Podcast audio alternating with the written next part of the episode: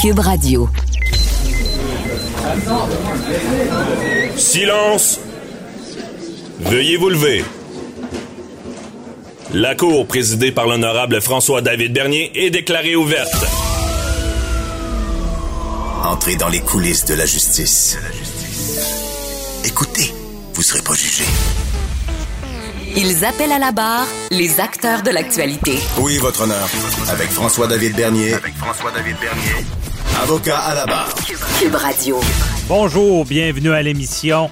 Aujourd'hui, on discute euh, du dossier du ministre euh, Fitzgibbon de l'économie. On a vu cette semaine, on parlait de conflit d'intérêts, d'apparence de conflit d'intérêts. On fait la lumière avec euh, Maître Jean-Paul Boilly.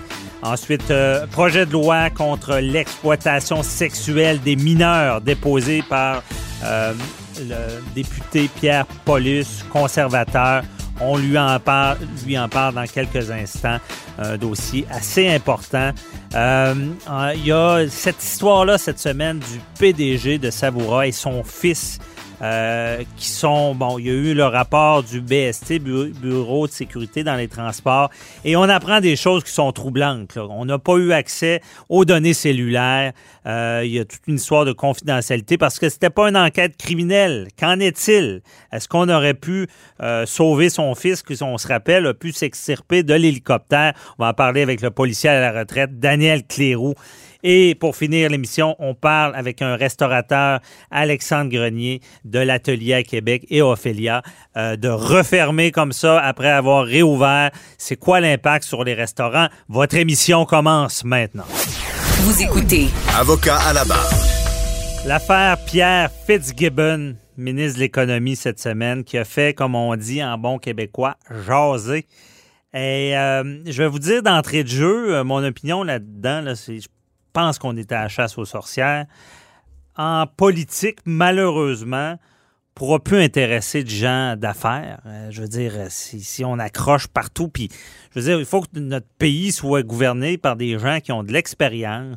Et si on accroche partout, euh, je suis pas sûr qu'on va aller chercher les meilleurs. On, on, va se retrouver avec les restants de table. Et on en parle avec euh, Maître Jean-Paul Boilly. Euh... Pas mal, pas mal, pas mal d'accord avec vous. Euh, le problème là-dedans, c'est pas une question, on a parlé déjà à l'émission. On a déjà parlé de Pierre Fitzgibbons. L'autre fois, c'était une de ces entreprises là, qui avait, semble-t-il, euh, certains euh, contacts avec certains ministères. Ça, je peux le comprendre. Mais là, on peut-tu se calmer, s'il vous plaît? On parle de, oui, White Star, oui, ils ont eu des, des, probablement des prêts du gouvernement, mais savez-vous, c'est quoi ça? C'est un fonds d'investissement. C'est comme si vous aviez mis, je dis pas que vous êtes pas riche, M. Bernier, mais c'est comme si vous aviez mis 10 piastres à la Caisse populaire, puis là, parce que la Caisse populaire va avoir une subvention du gouvernement, ben on vous dit, ah, vous n'avez pas le droit d'être ministre. Moi, là, je, je, commence à en avoir assez. D'après moi, le François Legault, il est à veille de faire un avis de recherche, euh, puis il va il va l'intituler Recherche ministre de l'économie et de, l'investissement. C'est ça que Pierre Fitzgibbon est. Puis là, les conditions, ça va être, euh, bon, ben s'il vous plaît, n'ayez pas d'argent en banque. S'il vous plaît, n'ayez pas de travail.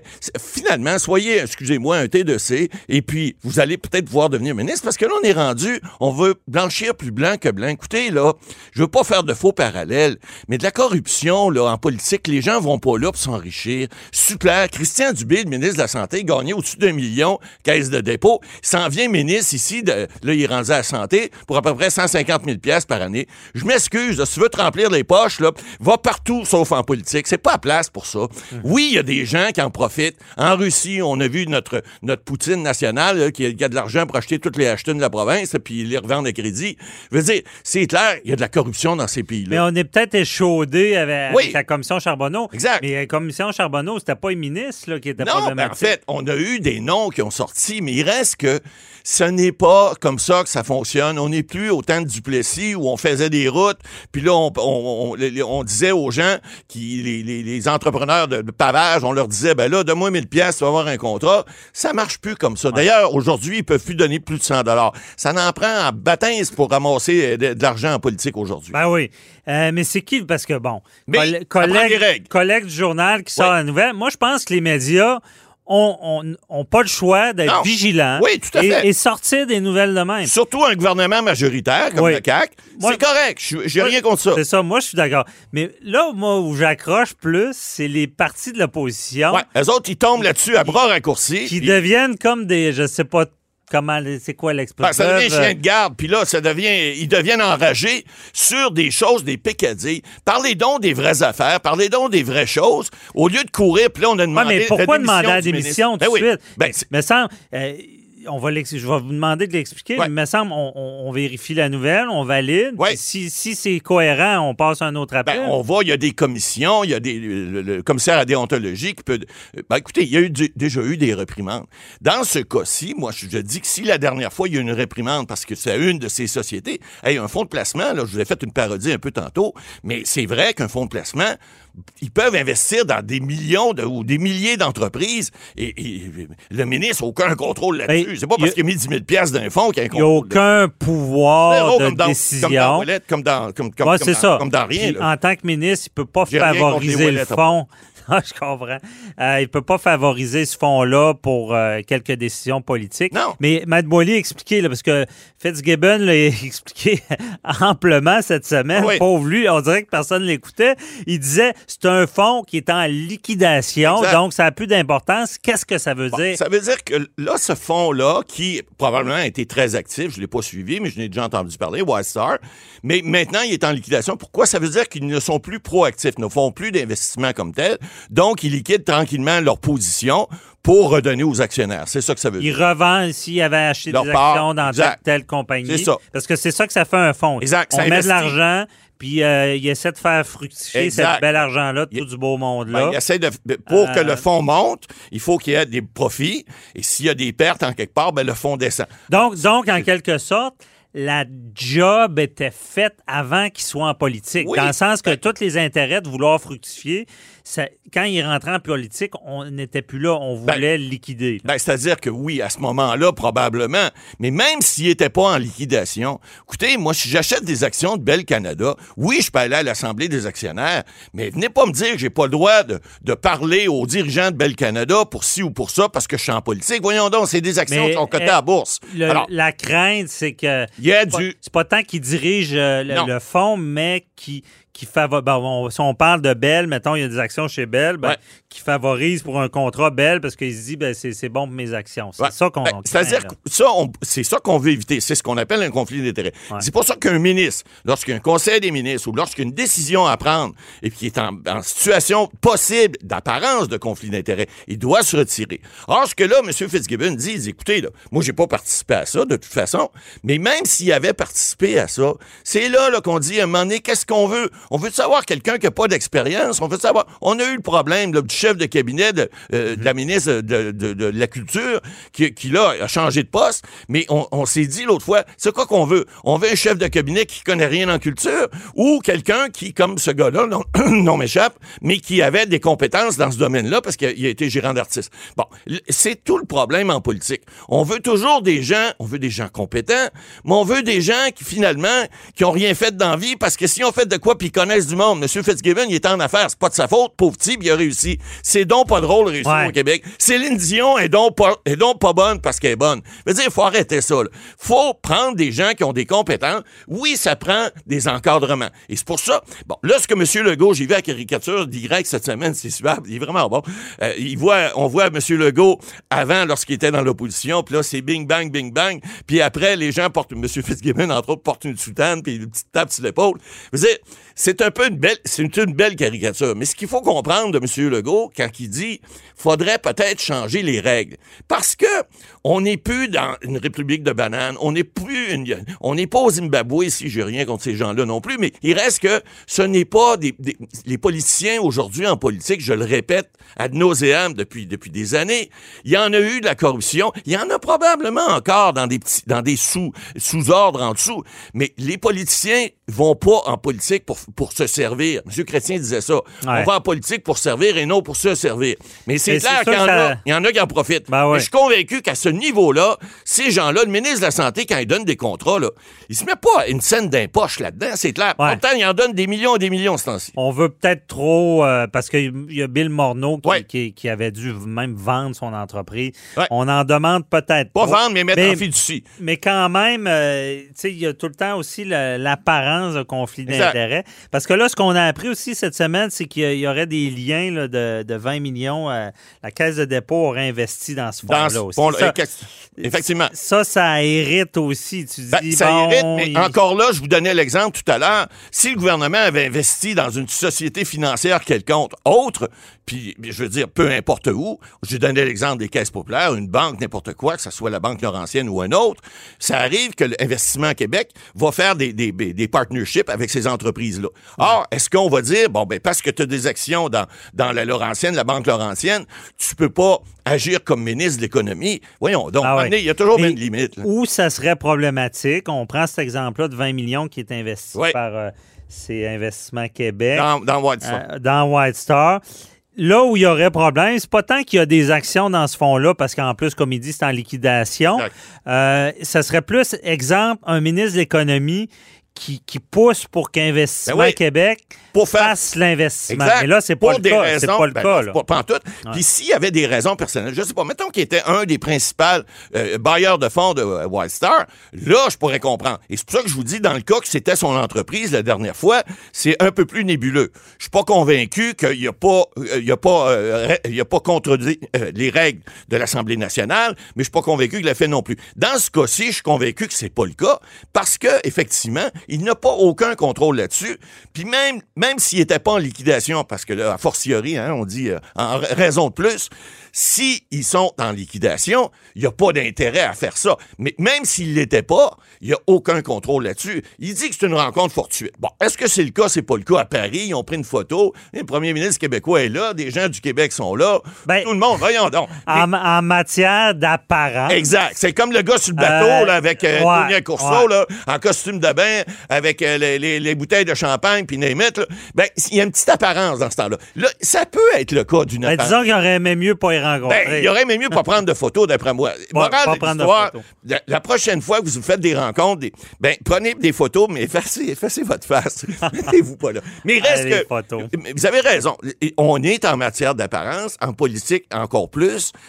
Mais il faut comprendre que lorsque ces gens-là vont en politique, les règles sont établies. C'est ce que l'opposition dit. L'opposition n'a pas tort là-dessus. Quand M. Fitzgibbon est arrivé, il savait. Quand Bill Morneau est arrivé à Ottawa, il savait. Il savait tout ça. Maintenant, est-ce qu'on peut pas, à un moment donné, vous savez, les règles, on le dit tout le temps, c'est là pour être appliqué de façon raisonnable. Ouais. Hein? Il faut pas l'appliquer de façon déraisonnable.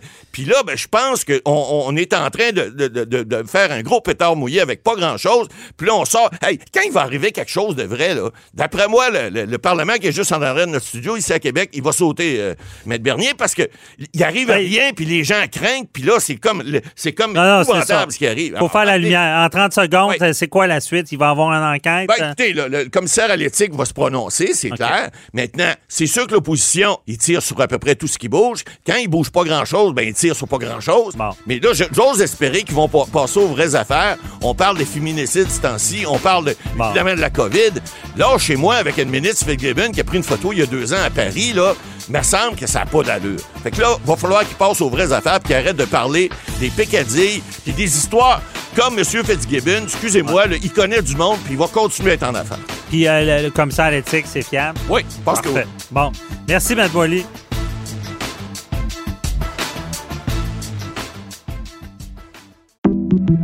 Bonjour, je peux prendre votre commande? Oui, je vous prendrai le sandwich, le délice du Sud. Par contre, j'enlèverai le poulet, l'ananas, les oignons puis le fromage feta. Votre auto, c'est un espace où vous pouvez être vous-même. Euh, donc vous voulez juste le, le pain et la sauce?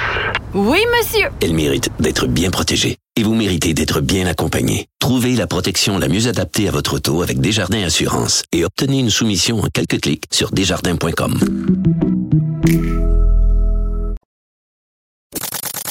Avocat à la barre. Avec François-David Bernier. Avec François-David Bernier. Dépôt d'un projet de loi contre l'exploitation sexuelle des mineurs.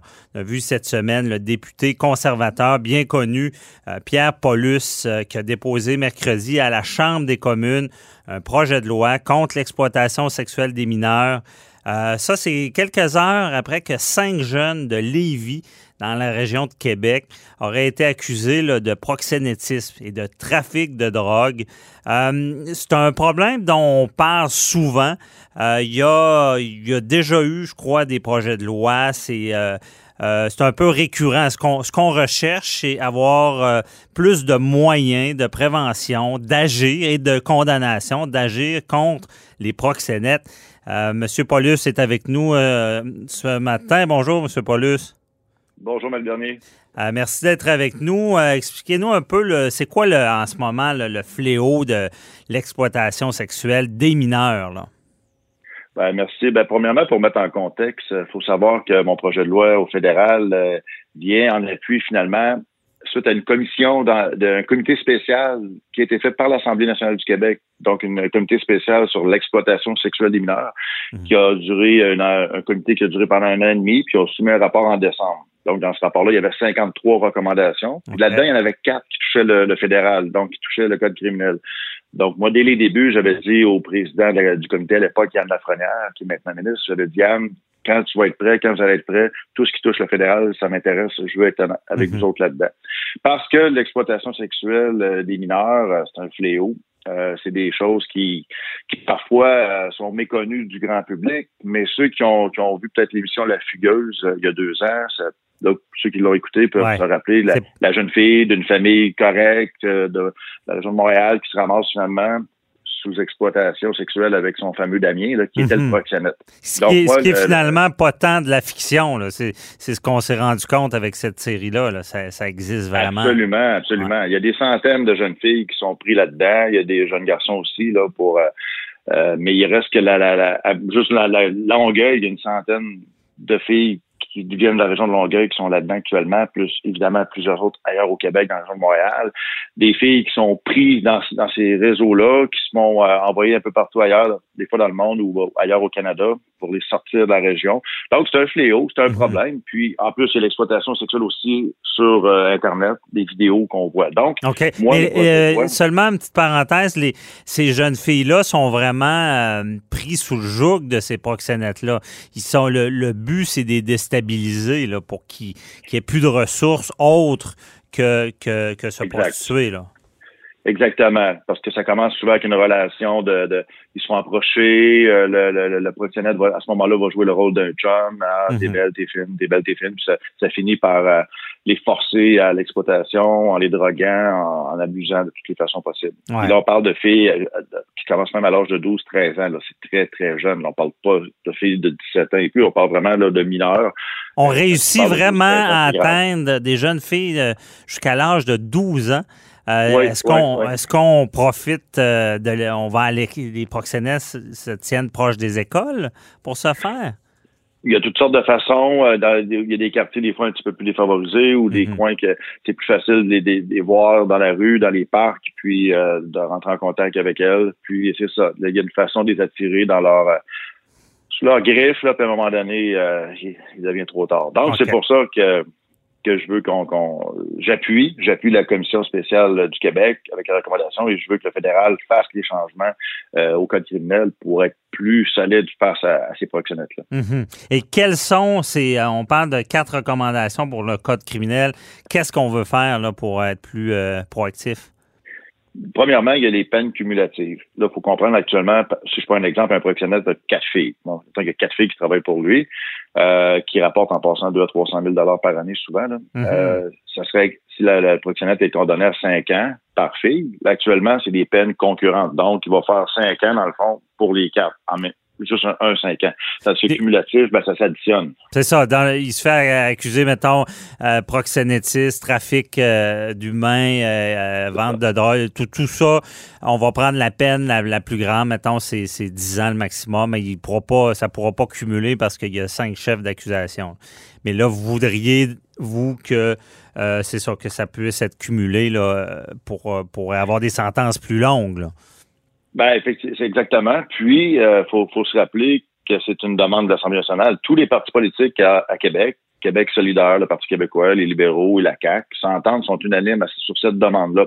Mhm. Donc, souvent, les gens vont m'entendre, vont dire, ben oui, les conservateurs sont très tough on crime. Mais là, je rappellerai à tout le monde que c'est une demande de tous les partis de l'Assemblée nationale du Québec qui veulent ça. On veut et ça. je rappelle également, ouais, puis ça, Mais- c'est en fin de compte, ce premier point-là, il y a un projet de loi qui avait déjà été fait à l'époque par Maria Mourani, Oui, qui était ça. au Bloc québécois, qui avait fait toutes les étapes législatives, mais Justin Trudeau avait refusé de l'activer en 2015. C'était resté ses tablettes, comme on dit. C'est ça, Euh, c'est ça. Mais, mais cet élément-là de, de, de cumulatif, euh, on, on- on re- vous, vous dites que c'est déjà accepté. C'est que dans d'autres domaines, il faut bien comprendre pour nos auditeurs, ça se fait déjà. Si on parle de, exemple, de, de crimes organisés, euh, dans des cri- crimes faits dans ce cadre-là, on va cumuler les peines. C'est, c'est pas du nouveau non plus. là. C'est qu'on veut que ça soit ad- adopté dans ce domaine là, pour l'exploitation.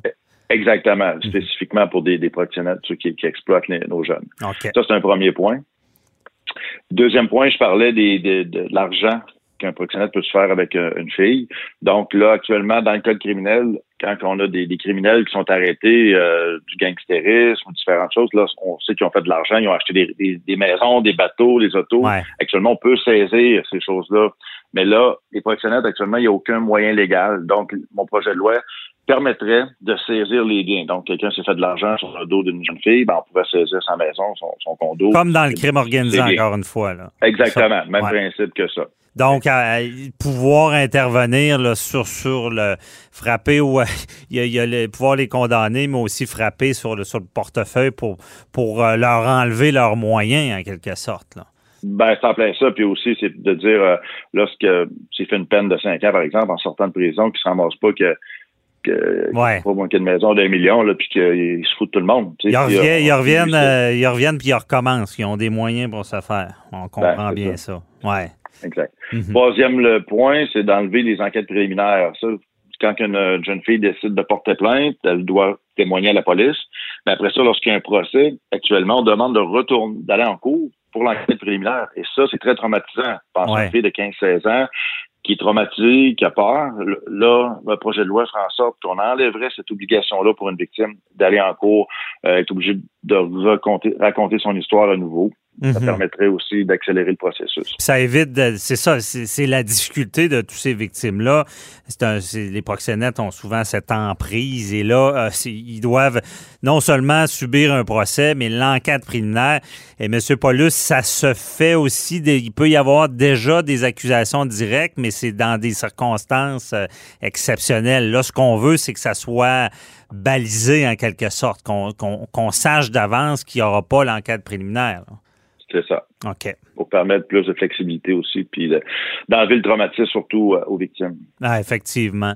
Euh, ben, parenthèse encore, est-ce que on, on veut euh, favoriser les témoignages des victimes? Parce que je sais, à, à- à ma connaissance, là, il y a aussi une problématique, là, une sorte de, de, de problème récurrent qui fait que rendu au procès, pour réussir à, à, à mettre en, en prison, si on peut dire, ces proxénètes-là, les, les victimes ne veulent plus témoigner ou ont peur de témoigner Ouais.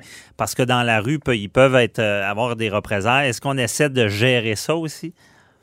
Ben, ça fait partie de l'ensemble des recommandations du rapport. C'est sûr qu'il y a un volet qui va relever plus des, des, euh, de la prévention, de l'aide, dans le support qui va être donné aux victimes qui va venir via le gouvernement du Québec. Euh, dans le projet de loi, dans les 53 recommandations, il y en a, euh, la plupart sont gérées par le Québec. Donc, Mhm. moi, au niveau fédéral, c'est vraiment de, de, de, de m'assurer qu'au niveau du code criminel, les éléments sont, sont changés pour faciliter le travail de tout le monde après. Là. OK, je comprends. Puis le dernier point, le quatrième point, oui. Oui, allez-y. Ouais, c'est ça. Le quatrième point, c'est qu'il y avait une demande au, au niveau de la définition de lieu, euh, le cyberespace. Donc, euh, c'est, ça, c'est très, très vaste et ça demande euh, un projet de loi en tant que tel qui va vraiment euh, être complexe à faire, mais qui va gérer tout l'aspect de, de la de la preuve lorsqu'on trouve des images, par exemple, dans- sur Internet. Mhm. Là, actuellement, ce qui est très complexe, c'est que là, s'il y a une vidéo qui est en ligne, mais qui est hébergée sur des serveurs américains, on n'est pas capable Ouais. d'intervenir auprès des États-Unis. Donc, le- mon projet de loi, ce volet-là, on demande au ministre de la Justice de prendre des actions afin de, de, de, de brasser tout ça et de, de, de trouver une façon de faire un projet de loi clair et d'avoir une, une, entente aussi avec, euh, par exemple, les États-Unis ou d'autres pays dans le monde pour pouvoir accéder à la preuve facilement. Avoir des moyens, effectivement, parce que c'est hautement dommageable de ne pas être capable de retirer des, ce genre de vidéos-là pour les victimes. Euh, il nous reste environ deux minutes, mais je voulais savoir, euh, M. Paulus, euh, c'est quoi les... Parce que, tu sais, ça fait longtemps qu'on en parle, c'est un fléau pendant qu'on parle, il y a des victimes. je, félicite votre action de vouloir bouger dans ce sens-là. Mais quels sont les obstacles à venir? Est-ce que c'est seulement une volonté du gouvernement Trudeau qui n'est pas là de régler, d'essayer de régler le problème? Ou? Ben moi, mon projet de loi, je suis dans l'opposition, c'est un projet de loi d'initiative privée. Donc, actuellement, le projet de loi est écrit, complété, déposé à la Chambre des communes. Là, maintenant, au niveau de la planification, de la priorisation, ça peut être loin et une élection peut arriver avant qu'on ait eu le temps de le débattre. Hmm. Donc, moi, c'est pour ça que je à la main au gouvernement. J'ai tendu la main à Justin Trudeau, au parti, au parti d'opposition, en disant, M. Trudeau, vous avez le pouvoir comme gouvernement. Si vous voulez prioriser, vous pouvez même mettre en priorité mon projet de loi à la Chambre des communes, qu'on puisse le débattre et le voter le plus rapidement possible. Donc, n'en tient qu'à lui de prendre cette décision. Oui, et euh, c'est hautement dommageable qu'on s'occupe pas de ça. On s'occupe de beaucoup de dossiers, mais euh, ça, on le répète, c'est un fléau. Euh, une fois que le mal est fait, c'est difficile à réparer. Ces jeunes filles-là ont des séquelles à vie.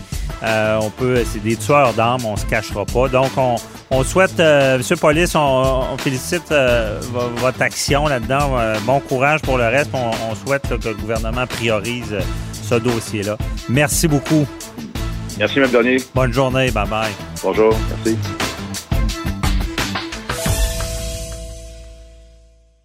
Protégez vos dépôts, c'est notre but.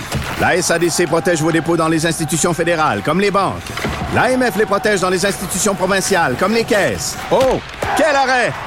Découvrez ce qui est protégé à vos dépôts sont protégés.ca.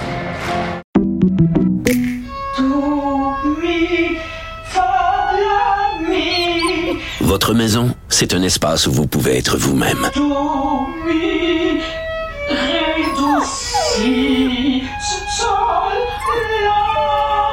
Mérite d'être bien protégée et vous méritez d'être bien accompagnée. Trouvez la protection la mieux adaptée à votre maison avec Desjardins Assurance et obtenez une soumission en quelques clics sur desjardins.com.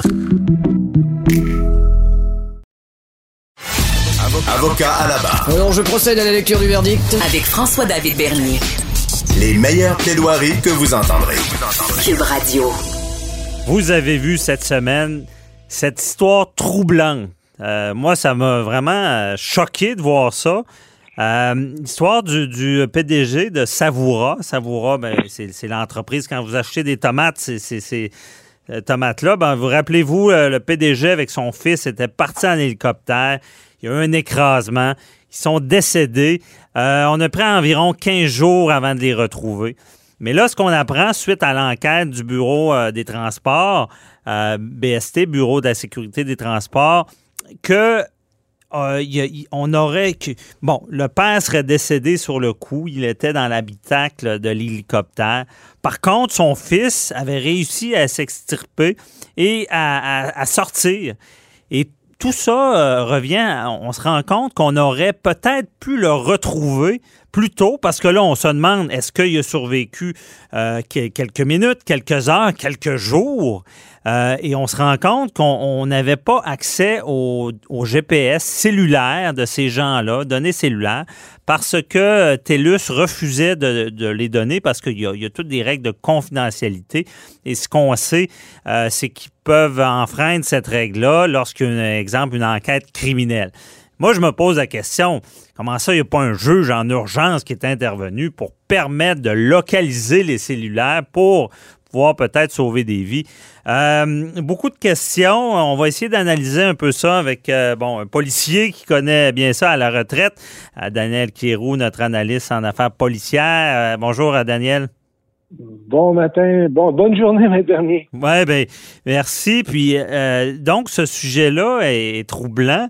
Euh, Daniel, comment qu'on explique ça? C'est vraiment euh, pour obtenir des données cellulaires, c'est si sévère, là, les policiers, il faut vraiment qu'il y ait une enquête criminelle? Oui, on rentre dans la confidentialité, on rentre dans les, les choses, les, les, les éléments où ce qu'on veut pas attaquer la vie privée. Et puis, euh, ça prend aux policiers généralement des mandats, puis dans l'intérieur du mandat, à partir du moment qu'on touche la vie privée, les juges sont très, très, très sensibles où ce qu'on veut pas autoriser n'importe quoi pour pouvoir aller écouter n'importe qui. Mhm. C'est c'est Moi, des règles très sévères. Ouais. C'est des règles très sévères. Écoute, on en parlait dernièrement, on a souvent cette discussion-là. Qu'est-ce qu'on doit faire maintenant dans notre nouvelle législation pour s'adapter aux réalités de, de l'an de, de 2020, 20, 2021? Colin, on est en retard, certains. Ouais. Écoute, François, juste te mettre en contexte, les règlements municipaux nous donnent quasiment plus de pouvoir pour des personnes en difficulté que lorsqu'on s'attaque à des problèmes tels qu'on avait besoin d'informations pour un cellulaire. Je m'explique. Mhm.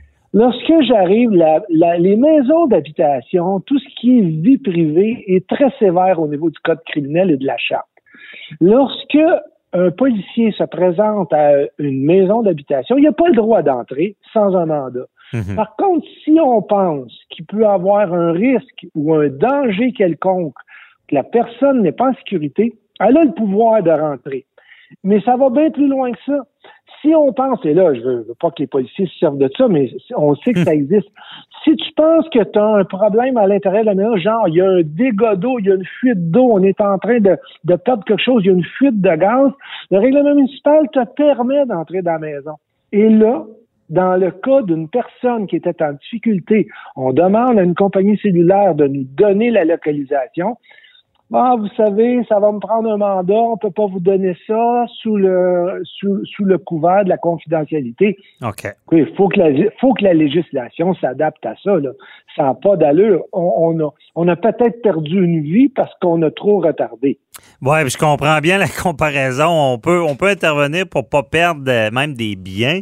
Et là, il y a une vie en jeu. euh, et il faut intervenir rapidement. Et c'est ça, ils se sont frappés à une sorte de zone grise ou quoi, euh, de dire, bon, ben, c'est pas une enquête criminelle. Ça veut dire qu'il n'y avait rien de prévu pour ça, là.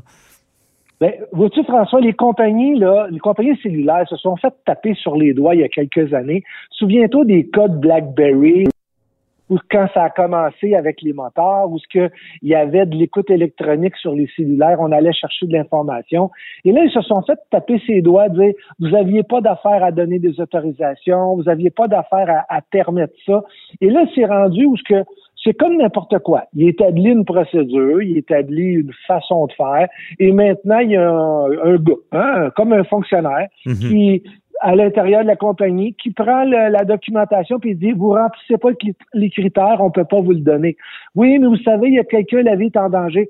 Donnez-moi l'autorisation, je vais vous le donner. Puis là, ils, ils se rabattent sur ces communiqués-là, puis ces directives-là qu'ils ont à l'interne, puis ils ne donnent pas l'information. Mais en contrepartie de ce qu'on peut comprendre de l'événement de, de, de ce monsieur-là qu'on a perdu, ben, de son fils, c'est qu'il y a un juge qui n'a pas autorisé ça rapidement non plus.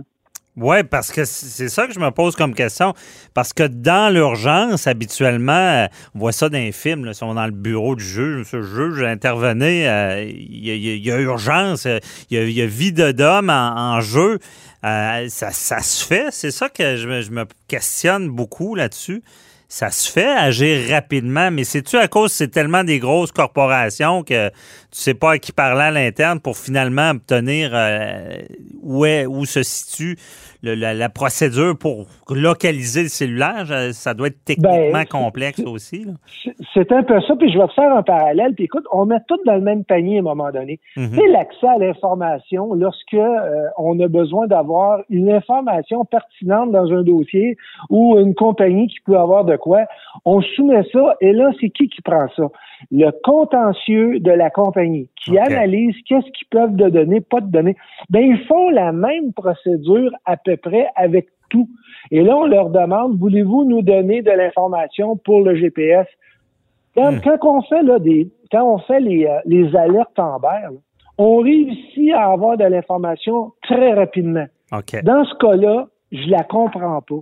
Je ne sais pas ce qui s'est passé. Il y a eu un, il y a eu un trou en quelque part, mais c'est un non-sens. Ouais.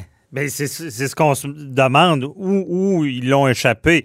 Là, c'est sûr qu'on spécule, on n'a pas toutes les, les, les, les, données, mais ce qu'on sait de la nouvelle, c'est parce que, euh, Daniel, un cellulaire, quand la batterie est à terre, c'est fini, là, on ne peut plus le localiser. Là.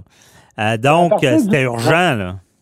À partir du moment qu'il est, est éteint complètement, euh, il y a toujours une triangulation qu'ils peuvent faire. Là, écoute, je suis pas un spécialiste là-dedans, mais il y a toujours une triangulation qu'ils peuvent faire sur les la dernière utilisation, euh, parce que bon, il, était où la dernière fois qu'il l'a utilisé.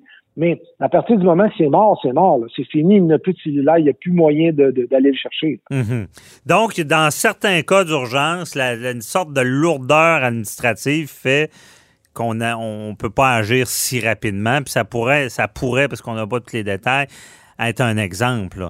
Euh, c'est exactement pour ça que le coroner dit dans sa recommandation, on devrait pouvoir donner accès aux policiers dans le cas d'enquête où il y a des gens que leur vie est en danger.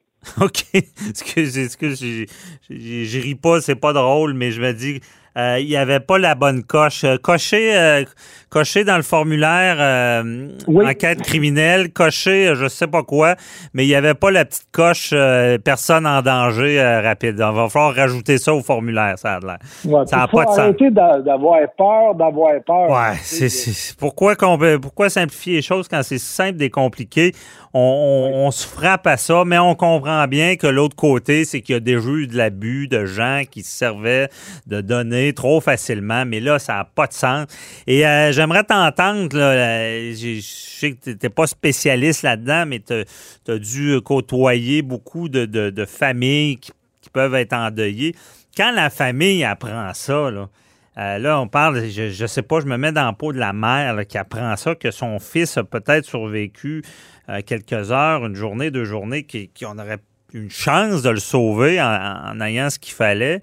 Ça doit, ça, ça doit être, euh, ils doivent être fâchés, ces, gens-là. Ben, écoute, tu connais l'expression, tu es purement québécois, j'aurais donc dû, là.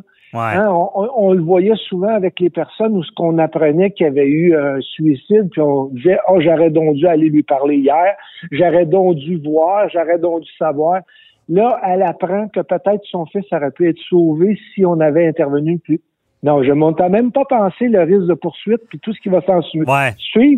Mais tu sais, ça règle rien, ça, la poursuite, hein. C'est la vie de la personne qu'on ramène pas. Fait que non, je, les gens deviennent très, très fâchés, puis écoute, ils perdent toute forme de rationalité dans ce temps-là. Donc, il va falloir laisser tomber la poussière, puis il va falloir qu'il y ait des gens qui, répondent à des questions prochainement. Ben oui, parce que ça devient une torture de savoir qu'on on, aurait peut-être pu faire plus. Là. Y a-tu du monde qui, qui, qui, je sais pas, y a-tu du monde qui vont se faire pointer du doigt? Quand quand ah, je suis convaincu. Je suis convaincu que là, euh, maintenant que l'information est sortie, euh, je serais pas surpris. Puis ces gens-là, ils ont les moyens de le faire, là, hein, tu le sais. Ouais. Euh, je serais pas surpris que là, on aille beaucoup plus loin dans dans dans euh, dans les, les, événements ou dans l'information qui est sortie et ça va devenir comme une mission là. Mhm. euh, Pour savoir. On va, en entendre parler plus longtemps que ça vienne de sortir. Oui, c'est certain. Moi, je vous dis euh, d'avance, là, bon, en civil, là, il y a une grosse cause là. là. Si ce ah, qui est dit est vrai, euh, le solatium doloris, on sait les poursuites pour perte d'un être cher.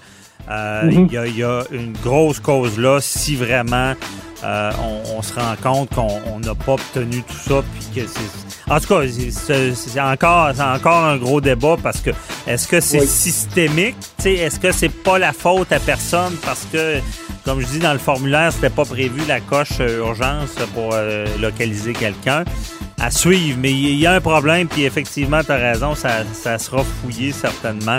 Merci beaucoup, euh, Daniel Pierrot. Euh, très éclairant, encore une fois. On se reparle pour un autre dossier. Bye bye. C'est bon, ben, dernier. On se reparle bientôt.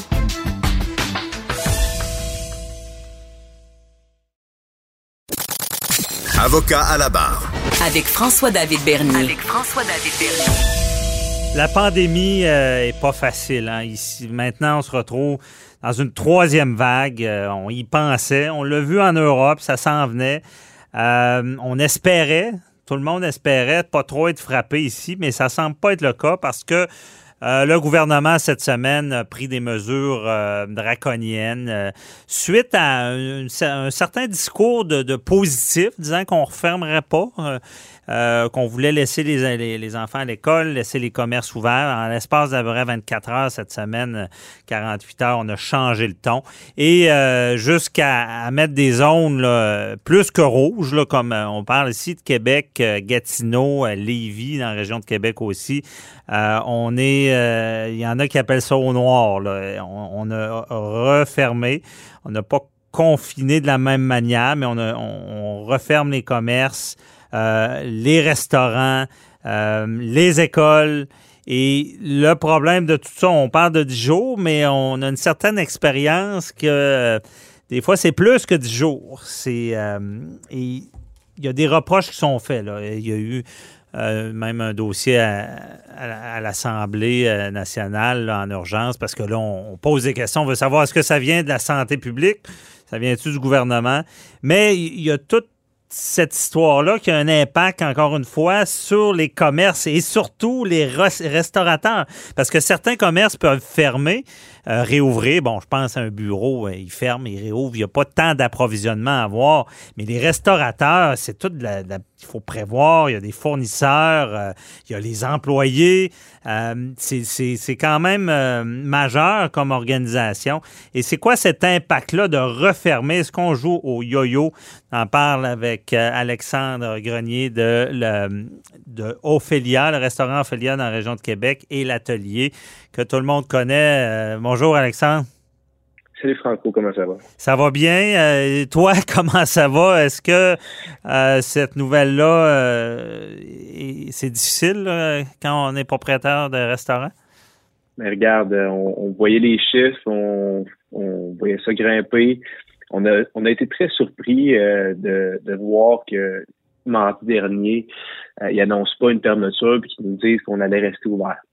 Euh, ça, ça, avait été accueilli euh, et avec surprise, mais beaucoup de joie. Je dirais chez, chez nous et chez les chez beaucoup de nos euh, nos, nos, collègues restaurateurs qui préparaient notre week-end de Pâques, ça avait été accueilli avec de l'enthousiasme. On avait préparé nos commandes, on avait décidé de, de se loader pour la fin de semaine. Puis une journée après, de se faire dire qu'on allait fermer tout de suite, ça a été une bonne plaque d'en face.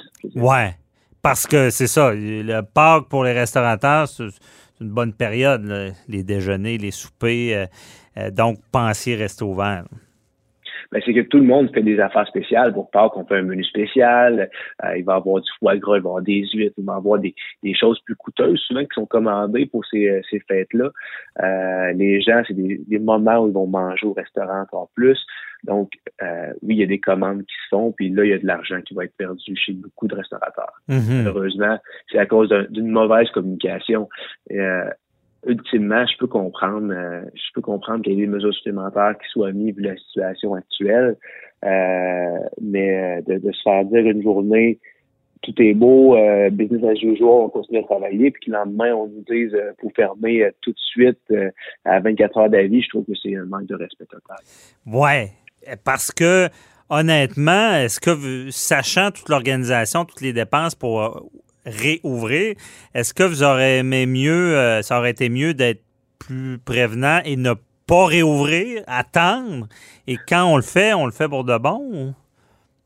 Euh, bon, j'aurais de la, j'ai de la difficulté à répondre à cette question-là, bien honnêtement, mm-hmm. parce que bon, ça fait du bien de travailler, ça fait du bien de revoir nos clients.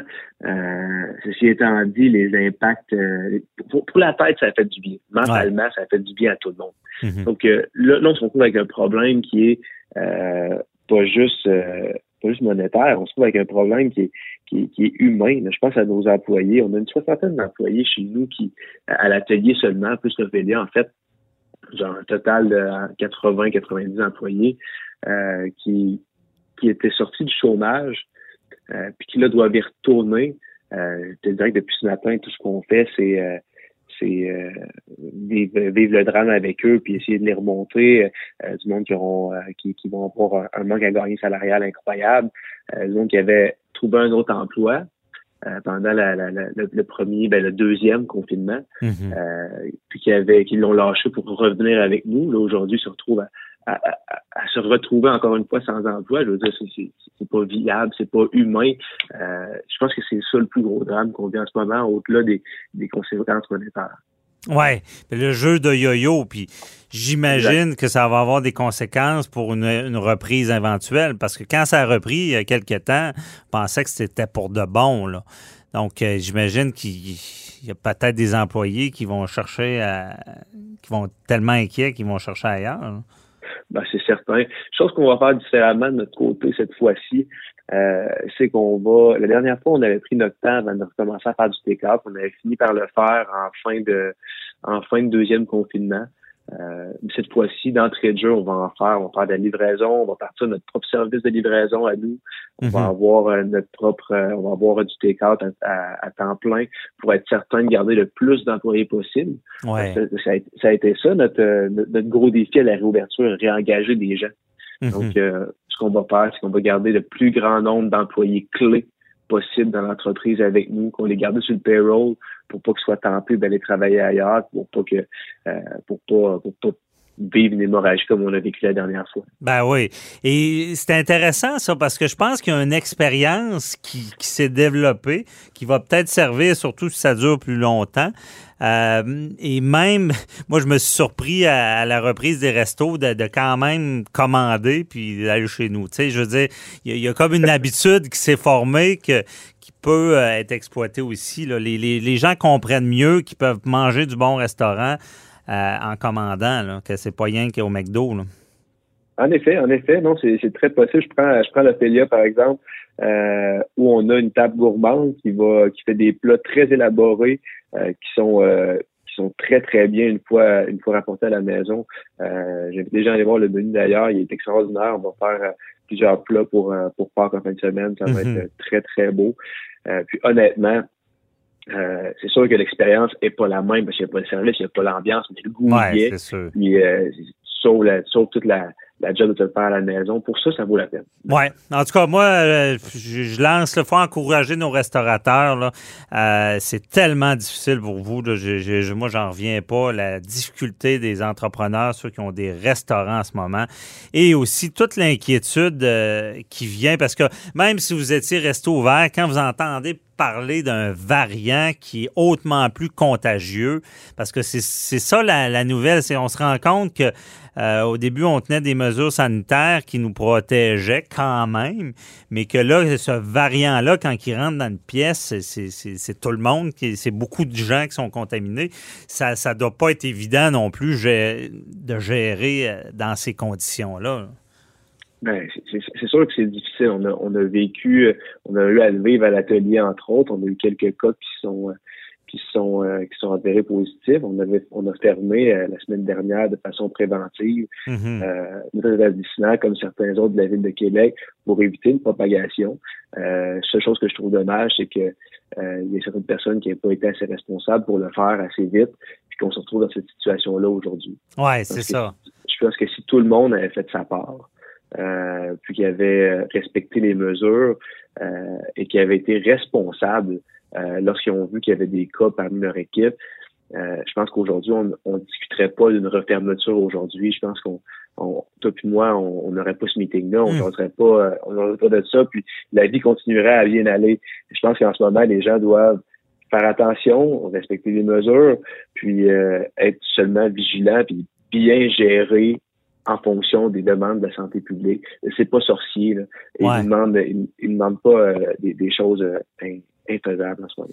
Non, c'est de, de, respecter les règles. Ben, il y, en, il y en a qui croient pas, euh, qui sont. Il y, a, toujours des délinquants. C'est pour ça qu'on se retrouve effectivement dans des mesures euh, drastiques là, qui euh, sont beaucoup plus contraignantes. puis côté, quand vous fermez un restaurant aussi, j'imagine tout l'approvisionnement, c'est compliqué. Il doit y avoir de la perte là, de nourriture. En effet, en effet, ça c'est comme je disais au début de l'entrevue, on a on, on, a fait des commandes pour Pâques. donc ah, c'est vrai, il va y avoir de la livraison. Bon, exactement. C'est ça, Donc, désolé. Nous, nous, on, on servirait de bord, on fait euh, on fait take-out, livraison, euh, qui commence dès demain soir. On a euh, rappelé notre staff Ouais. qui était euh, qui était qui était en salle pour euh, faire de la livraison, pour euh, gérer le service take-out en restaurant. Donc le plus possible, on fait travailler le monde, le moins on va perdre de choses. Puis euh, on va se garder la tête occupée aussi. C'est, important de, rester mentalement actif Ben oui. pour, pas, pour pas perdre la tête là-dedans. Non, c'est bon. Ma question n'était pas pertinente. Vous continuez d'une autre manière. Et euh, moi, je m'engage à commander en fin de semaine chez vous. Fait que on va et on va bien manger quand même à Pâques dans l'ambiance de chez soi. Bon, en tout cas, il- coup dur, mais on vous souhaite. euh, je- ça fait plusieurs fois qu'on s'en parle. On vous souhaite là, que ça reprenne une fois pour toutes parce que euh, j'imagine, j'espère que le gouvernement, là, on n'aura pas le temps d'en parler trop, mais que vous donnera euh, l'aide nécessaire. Euh, c'est ça qui est important aussi. Là. Vite comme ça, avez-vous eu des nouvelles? là? Comment ils pourraient vous aider? hein? Ou c'est pas Euh, encore réglé? C'est pas pas encore réglé. Puis euh, honnêtement, euh, je pense que si on attend après l'aide du gouvernement pour survivre, on ne survivra pas. Ouais. Donc, euh, si euh, toute aide sera le bienvenu, mais en attendant, continuons à travailler fort Ouais, puis à, à regarder en avant sans, sans trop, sans Mhm. trop attendre après ça. Ben oui, à suivre. Merci beaucoup, Alexandre Grenier de l'Atelier. Et Ophélia, souhaite le meilleur. Bye-bye. Bye bye.